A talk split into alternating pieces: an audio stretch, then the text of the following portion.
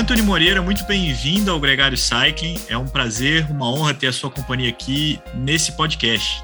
Muito obrigado, Leandro. Satisfação estar aqui com você e com o Álvaro. É um prazer falar em nome da BCD aqui. Uma satisfação.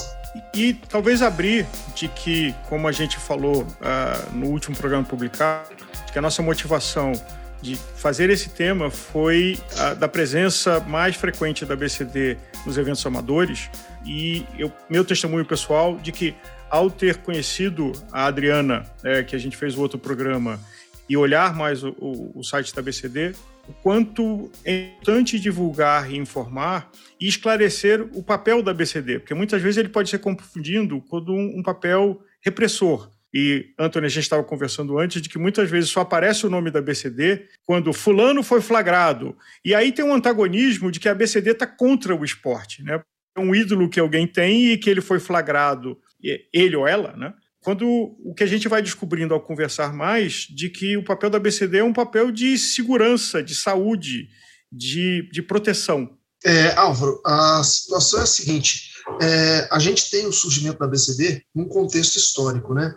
A BCD ela foi fundada em 2011, só que tem um contexto prévio que precisa ser citado para esquecer a necessidade de criação dela. Você teve na história algumas situações que foram fazendo chamando a atenção para os casos de dopagem, para situações em que é, esportistas estavam fazendo abuso de substâncias, e isso data do século passado, é, começa lá em 1928, é, na Suíça, que começa a ter um braço do Comitê Olímpico Internacional Médico, que começa a avaliar certas substâncias. Com a Segunda Guerra Mundial vem o uso de anfetaminas nos militares, e aí a União Internacional de Ciclismo e a federação, a FIFA, né, a Federação Internacional de Futebol, ela inicia programas contra a dopagem, essas duas federações internacionais.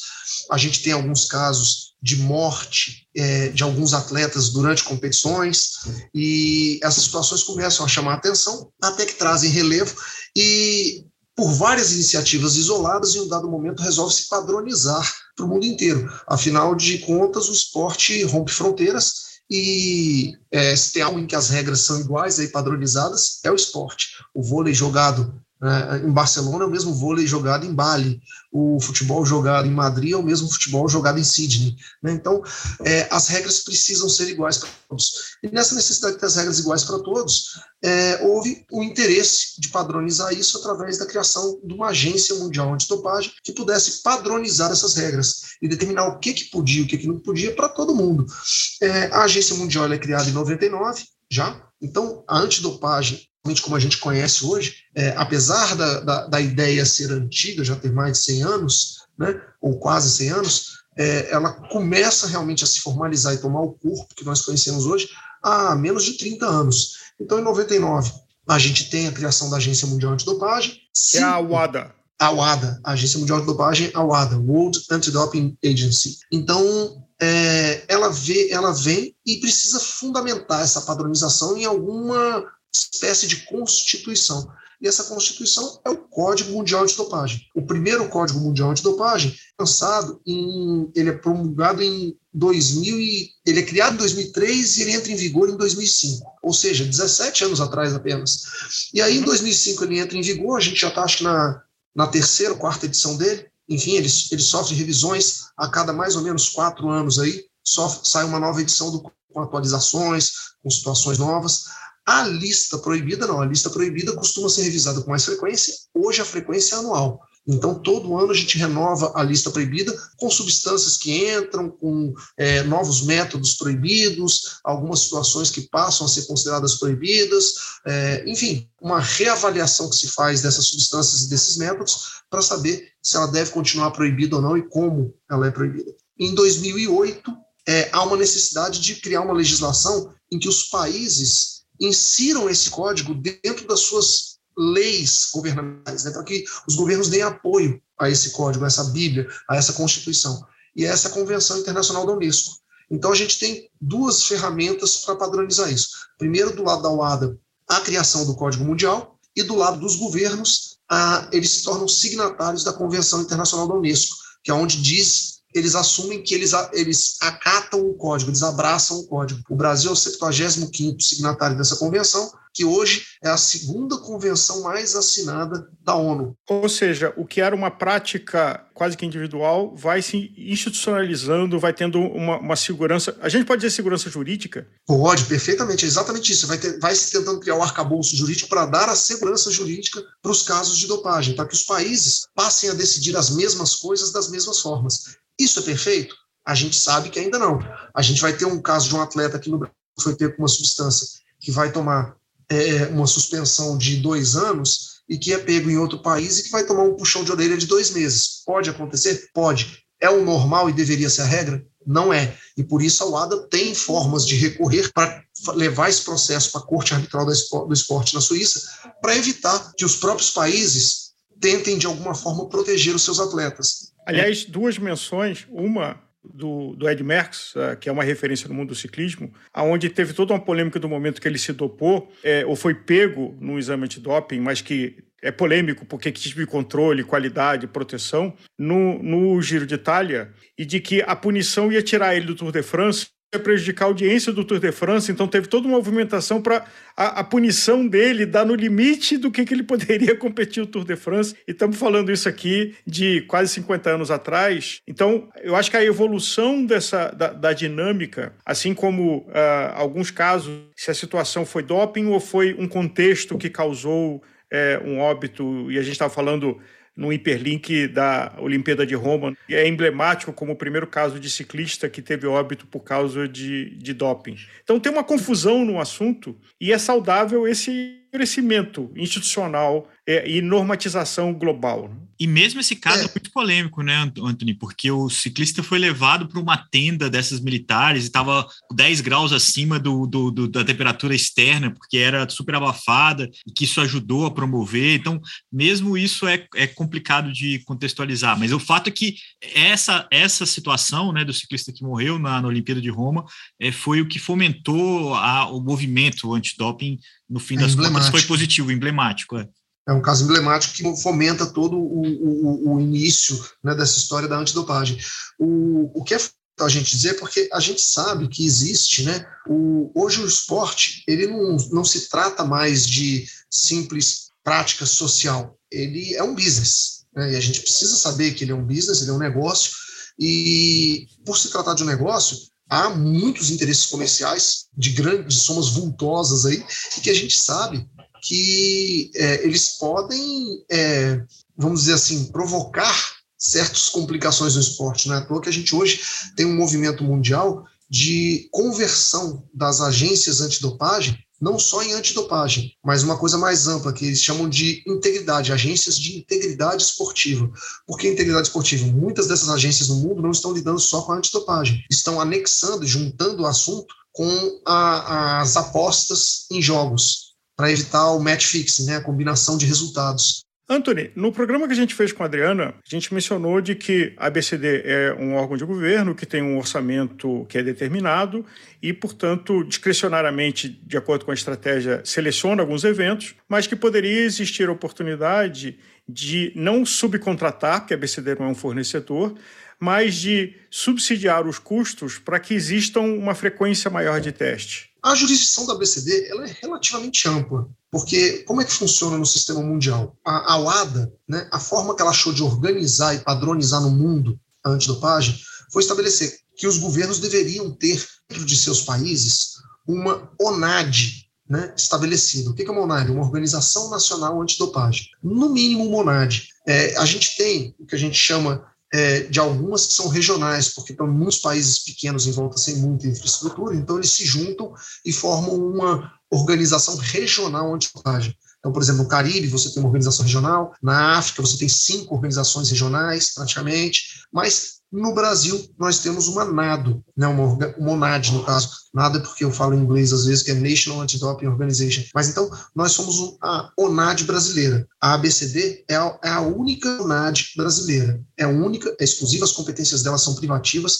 Ela é o único órgão que regula e que estabelece as diretrizes para a antidopagem no país. O que, que acontece? A, esse estabelecimento dessa, dessa ONAD brasileira, ela vem para atender algumas demandas da UADA, para que ela tenha um ponto focal e ela saiba quem vai, quem é o responsável pela aplicação da regra, quem que é. Existem três papéis principais que a BCD faz quando ela vai realizar um controle. É, os papéis são autoridade de teste, autoridade de coleta e autoridade de gestão de resultados. Eu falei fora de ordem, primeiro deveria vir coleta, depois a de teste, depois a de gestão de resultados. Qual é a lógica do sistema? A organização brasileira, ela tem a capacidade, né, a ABCD, de fazer o seguinte: ela pode delegar a coleta, mas a autoridade de teste e a autoridade de gestão de resultados são indelegáveis. Só a ABCD pode fazer. O que, que significa isso? É, a autoridade de coleta é a autoridade responsável por é, obter a amostra do atleta, né, coletar ali o sangue ou a urina e transportar, é responsável pela guarda dessa amostra e transporte até a entrega ao laboratório. Esse é o papel de uma autoridade de coleta. A autoridade de teste é por onde se esconde a inteligência para realizar o teste. É você determinar qual parâmetro que você vai usar, qual foi a investigação que você fez, qual modalidade você vai, que dia, você vai testar em competição, fora de competição, qual atleta, é o pódio, é escolhido, é sorteio. Então, todos esses parâmetros são determinados pela autoridade de teste. A autoridade de teste é quem diz quem vai ser testado e quando vai ser testado. E a autoridade de gestão de resultados é, uma vez que a gente tenha o que popularmente é dito como um positivo para uma substância proibida, né? É, nós tecnicamente chamamos de resultado analítico adverso. É uma forma de não julgar antes de processar um antes de haver o devido processo legal. Então a gente não diz que é, ah, ele testou positivo para uma substância. Não, é, ele teve um resultado analítico adverso, ou seja, ele teve um diferente do que se esperava. E aí, por que, que a gente diz que é diferente do que se esperava? Porque vai haver a gestão de resultados. A gestão de resultados vai fazer todo um processo, é, apurar se realmente foi uma violação de regra antidopagem ou se estava dentro da regra por alguma razão. Às vezes, uma autorização de uso terapêutico, alguma situação que legalizava aquele resultado diferente do esperado. Bom, então esses três papéis são os possíveis e são os que uma organização nacional antidopagem tem que fazer.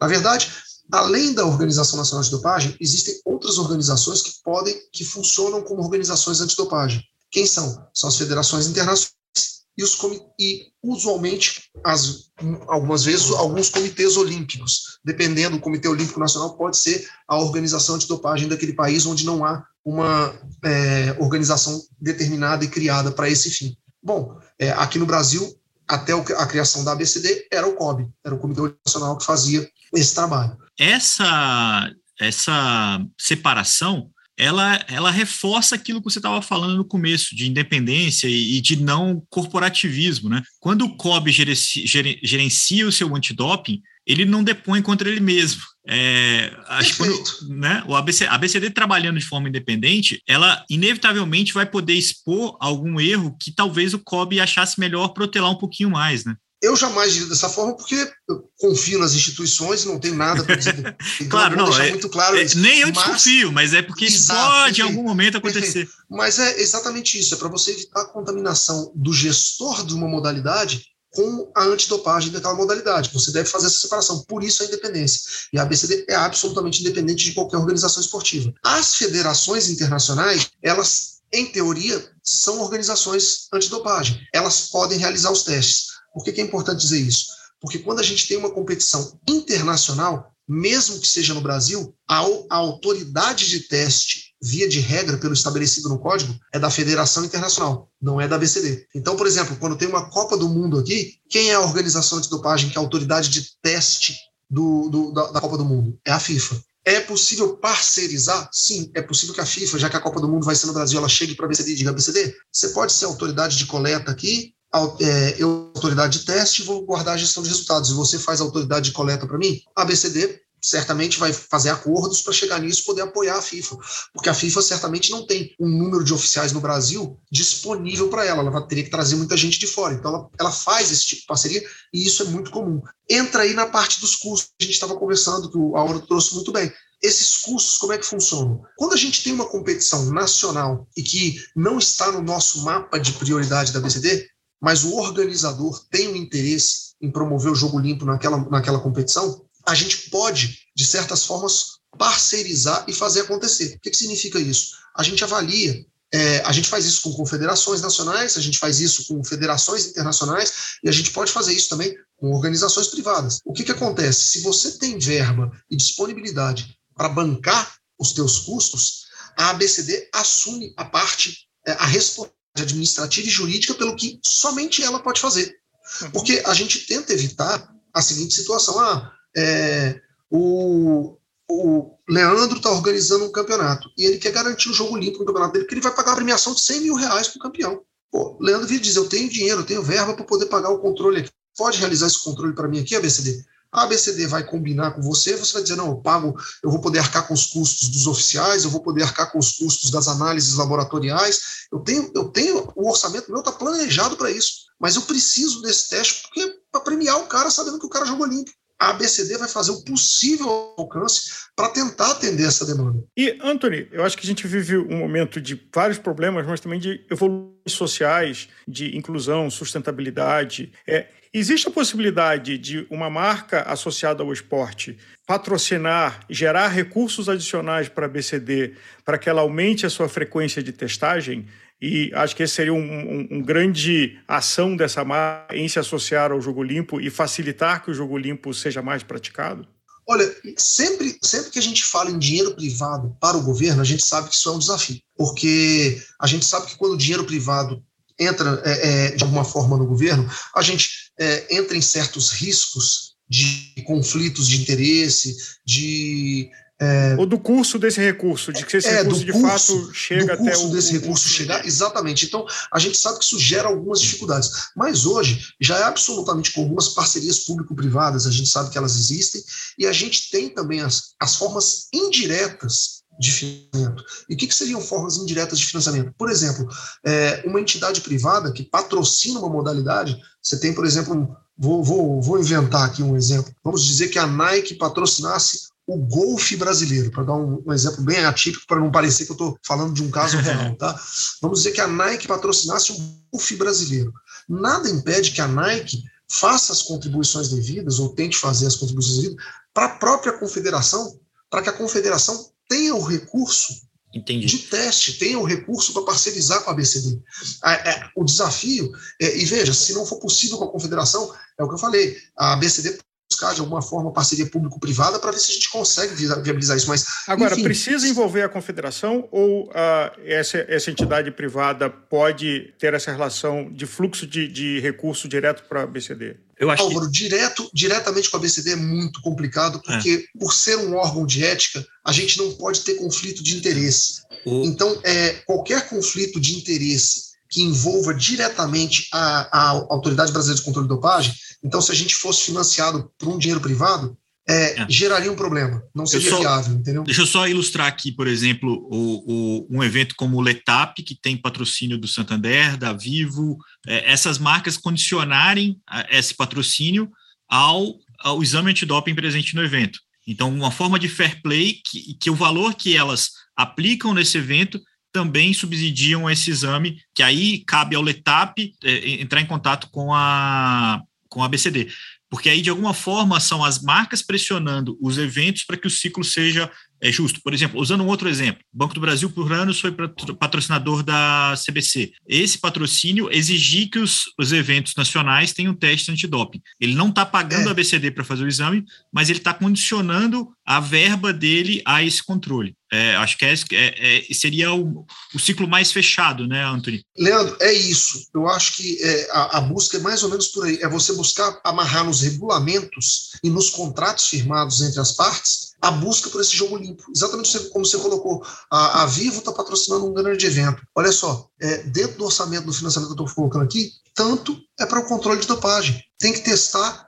Vocês precisam... Veja, nunca é possível você limitar a forma de atuação da BCD. Então, jamais a Vivo vai poder dizer assim, ah, os três primeiros colocados têm que ser testados. A ABCD não se pauta pela inteligência de terceiro por conta daquilo que eu falei para vocês. Tem que haver independência na nossa atuação. Mas eu poderia dizer é que todos os campeões nacionais de ciclismo, por exemplo, é, esse ano, nos últimos anos, foram testados ou a ABCD não, não necessariamente faz esses testes é, periodicamente? Não há a obrigatoriedade, tá? Não há tá. obrigatoriedade. A discricionalidade da BCD é ampla. Por quê? E, e até para você entender o nível de independência que a gente tem que atuar, Leandro. É, funciona da seguinte forma: eu mandei, vamos dizer que o Álvaro fosse oficial da BCD. Eu mandei o Álvaro para fazer uma competição. E o Álvaro saiu com a inteligência daqui da BCD pronta. Então eu já falei para o Álvaro: Álvaro, olha só, a gente vai testar três atletas. A gente vai testar o primeiro do feminino, o primeiro do masculino, e vamos sortear um aleatório da categoria juvenil do masculino. Vamos dizer que fosse isso, tá? O Álvaro vai para a competição para fazer esses três testes. O Álvaro chega lá na competição e ele observa alguma coisa. Ele percebeu alguma coisa. Ele percebeu uma movimentação de um atleta que olhou assustado para ele, ele no pódio, ele percebeu alguma coisa. Ele vai entrar em contato com a BCD, com a nossa equipe de teste, vai dizer assim, é, geralmente coordenadora, vai falar, Adriana, olha só, percebi aqui uma movimentação estranha, pode ser que seja a nossa outra coordenadora, Maria Fernanda. Sim. Percebi uma movimentação estranha da equipe tal. Queria testar os quatro atletas deles. Nós aqui da BCD vamos discutir um pouquinho para ver se a inteligência é essa. Tem material disponível aí? Tem. Tem como fazer? Tem. Tem espaço. Os caras estão aqui? Estão. Pode notificar eles e testa os quatro, além dos três. E posso trocar na hora. Posso dizer também, abre mão primeiro dos, dos dois primeiros, abre, abre mão dos campeões. Uhum. Pega os quatro e esquece os campeões. Então, é absolutamente aberto isso, tá? Essa discricionariedade, ela é ampla. E eu não sei o quanto que isso é invasivo no, no, seu método de trabalho, mas, por exemplo, os ciclistas que têm passaporte biológico, que precisam fazer uma análise constante, que possam, possam ser testados é, a qualquer momento, esses ciclistas, é, eles podem ser, entre aspas, poupados do teste de prova em função dessa, desse monitoramento já que eles já vivenciam, ou o teste de prova continua sendo imperativo nesse contexto? Ah, vamos lá, Leandro. Tem duas coisas que gente, é importante a gente fazer a diferenciação, tá? É, porque, pela tua pergunta, eu não tenho um, uma mistura de dois conceitos, tá? A gente tem os atletas que fazem parte de um grupo alvo de teste ou um grupo de monitoramento e os atletas que fazem parte do programa de passaporte biológico. São coisas diferentes. Sim. Tá? Então, é, nem todo mundo que está num está necessariamente no outro coisas independentes. Eu, eu tenho atletas que fazem, que estão no monitoramento de passaporte biológico, que não necessariamente podem estar num grupo de monitoramento, e eu tenho atletas que podem estar num grupo de monitoramento que não necessariamente vão estar no grupo do passaporte biológico. Tá? Então, essas coisas são independentes. É, vamos tratar a parte do grupo de monitoramento que você falou. O grupo de monitoramento é aquele atleta que eu acompanho, vamos dizer assim, ele é um atleta de relevo, que eu já estou acompanhando ele mais de perto, mas com menos exigências do que o grupo-alvo de teste. O grupo-alvo de teste é aquele atleta que é, eu monitoro muito de perto. Tá? Para você ter noção, a diferença é que um eu preciso ter no mínimo três vezes ao ano fora de competição, o outro eu preciso testar uma vez ao ano fora de competição. Tá? Isso independe de quantas vezes eu testei em competição. Então, eu testei o cara, por um acaso, 10 vezes em competição. Eu tenho que testar ele mais três fora de competição. Se ele for do grupo-alvo de teste, tem que testar mais uma se for do grupo de monitoramento. Pode acontecer uma decisão diferente por causa disso? Pode. Vou te dar um exemplo. A gente traçou uma estratégia para testar o Leandro e o Álvaro na prova de amanhã. Saí de casa, com o dever de casa escrito lá. Leandro Bittar e Álvaro Pacheco vão ser testados. Aí eu fui para a prova. Cheguei na prova. Ah, não. Aí eu. É, vamos, vamos mudar um pouquinho eu já monitorando e eu saí para a prova dizendo que eu tinha que testar o primeiro, o segundo e o terceiro lugares, certo? Só que o Leandro faz parte do meu grupo de monitoramento, eu testei na semana passada. E o Álvaro faz parte do meu grupo alvo de teste, eu testei ontem. Aí eu vou para a prova, Leandro e o Álvaro estão lá, Leandro acaba em primeiro, Álvaro em segundo. Aí eu olho e digo, cara, vou testar. Era para testar o pódio, primeiro, segundo e terceiro, eu vou testar o, de novo o Leandro e vou testar de novo o Álvaro. Mas pode ser que, por alguma ação de inteligência da BCD, a gente vire e diga: ó, se o Leandro e o Álvaro ficarem primeiro, a gente já testou eles essa semana. É, é, isso, favor, é isso que eu queria te. Por favor, troque e teste outros. Pode acontecer? Pode acontecer. Legítimo? Absolutamente legítimo. Problema nenhum em ser feito dessa forma. A gente já fez isso. Vou te contar, não vou, não vou dar nome aos bois, mas é, num clube de futebol, nós fizemos uma ação fora de competição que a gente testou 10 atletas num dia, tá? E no dia seguinte a gente foi para um jogo desse clube para uma competição. A gente testou eles em treino, 10 atletas, no dia seguinte fomos para o jogo. Na hora do sorteio, e aí é sorteio mesmo, é sorteio, ah. é sorteio. Bota num saquinho o nome de todo mundo, o número de todo mundo, sacoleja e puxa o um número. É exatamente isso, é um sorteio. No sorteio, saiu o número de um atleta que a gente tinha testado no dia anterior. Na hora, a gente promoveu a mudança. A gente, não, essa, esse clube aqui, e veja, tinham dois clubes participando. Uhum. Um clube a gente aceitou o sorteio, do outro clube a gente trocou e, e, fez um alvo, diz o nosso alvo é esse aqui nesse caso. Por quê? Porque como a gente tinha testado 10 jogadores, se a gente ficasse deixando uhum. o, o, sorteio acontecer, era capaz de sortear mais 5 e a gente dizer não, não, não. Então a gente foi direto, a gente disse, eu quero esse daqui. Entendeu? Então, não, é, é... pode acontecer. É uma possibilidade. Anthony, uma pergunta sobre o aspecto científico, porque é, é da natureza de qualquer comportamento social de que quem quer burlar está sempre tentando achar uma brecha do, do, dos sistemas de controle. Como é que evolui cientificamente o trabalho da BCD? Porque a gente por exemplo, já tinha dosagens abusivas da época negra do ciclismo dos anos é, 80, é, e aí foi-se para microdosagem, para o planejamento, às vezes as polêmicas de comportamentos de você, o, o oficial, informar o atleta quando ele ia ser testado para ele calibrar isso e não ser pego. Como acontece esse trabalho científico investigativo de evoluir e estar tá cada vez mais perto da, das práticas de desvio?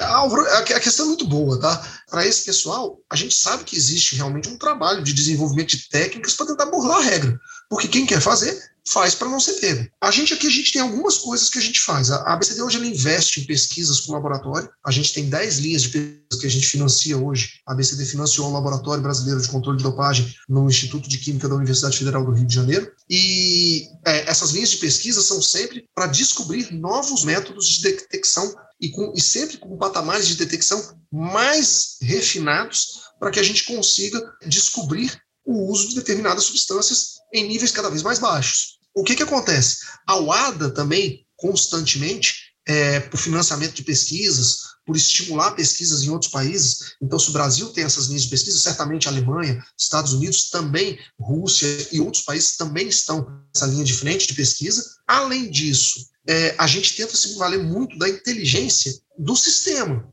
O que, que é o sistema? O sistema são as pessoas. São as pessoas.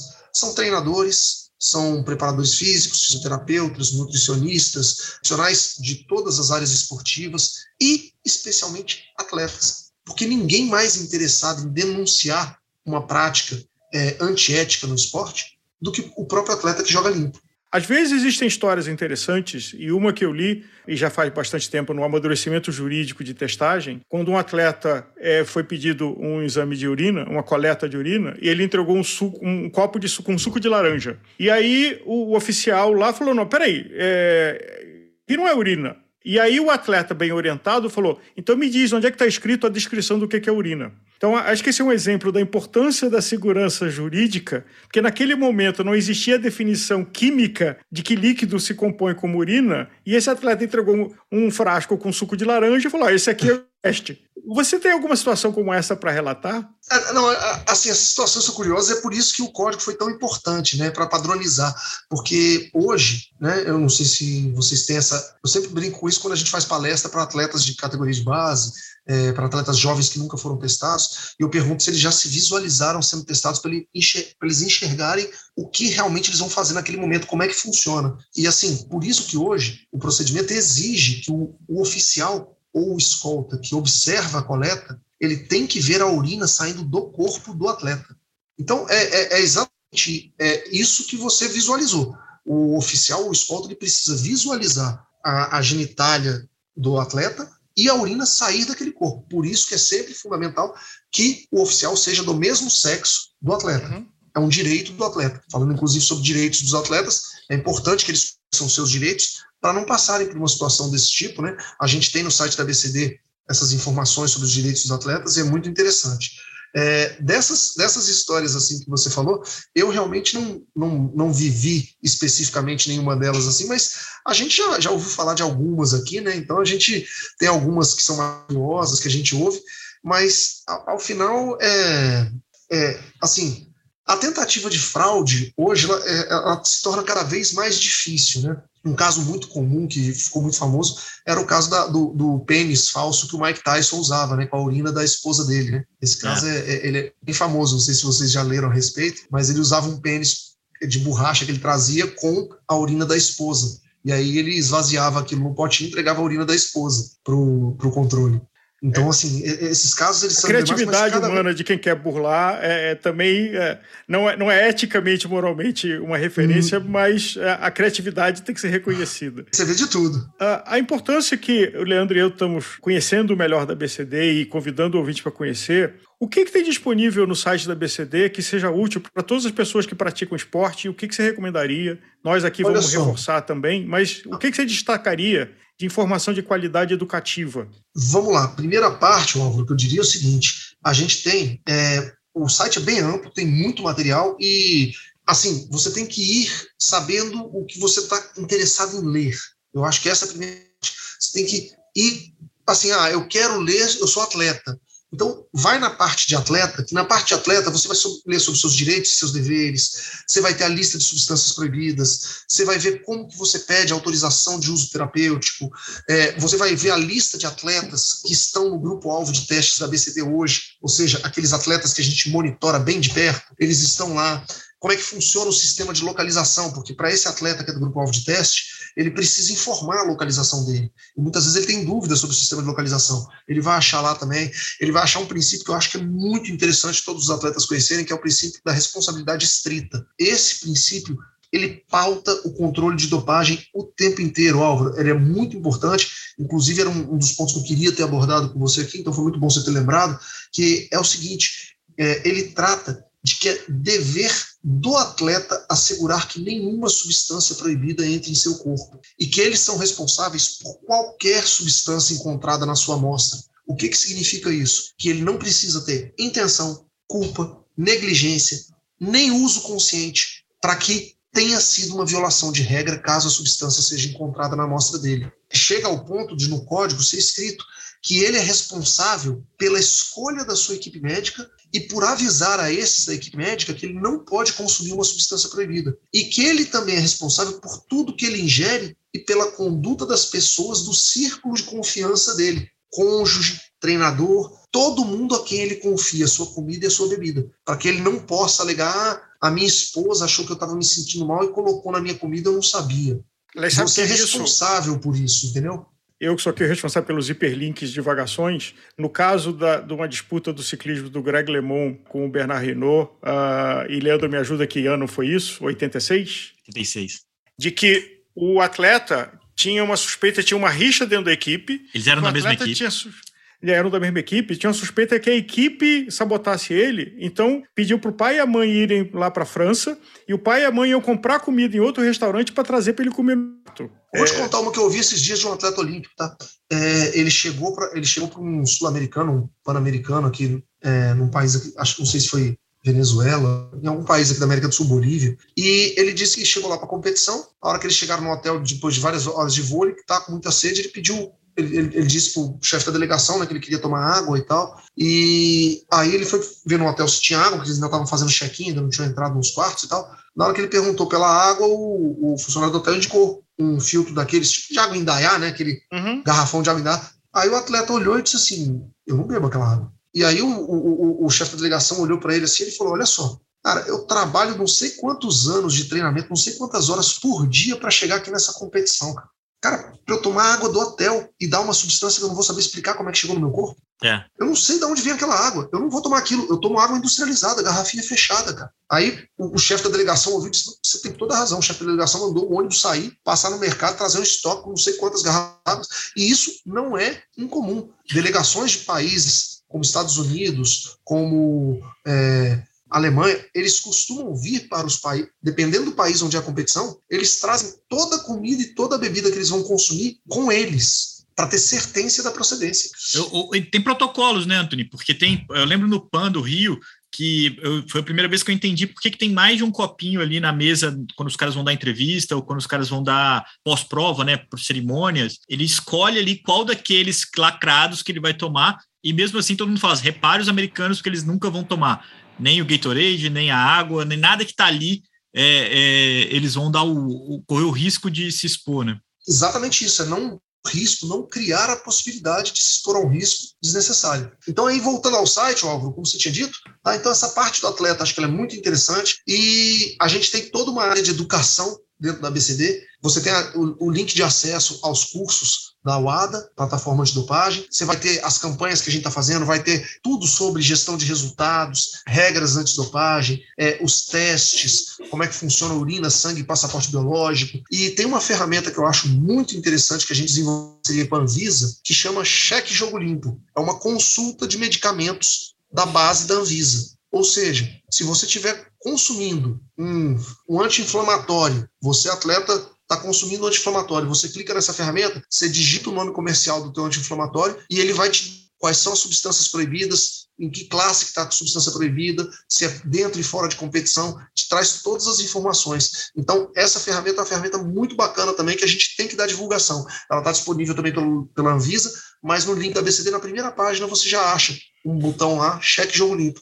Na tua opinião, esse gap que sempre vai existir entre alguém que está descobrindo uma coisa nova que está certo e ter um método de testagem e, controle, esse gap está diminuindo, ele é constante? Você disse que hoje cada vez é mais difícil ter uma substância ilícita e ter a performance. Você acha que Eu a ciência está evoluindo para ajudar acho... isso ficar mais... Eu acho que cada vez mais difícil pelo seguinte, Álvaro, porque é, é a mesma história de de como era cometer um crime numa cidade como São Paulo há 30 anos atrás e hoje. É, eu li outro dia desse que você, num dia normal em São Paulo, da hora que você acorda até a hora que você volta para casa para dormir, você é filmado 64 vezes. Então, cara, se procurar, vão te achar 64 vezes no dia.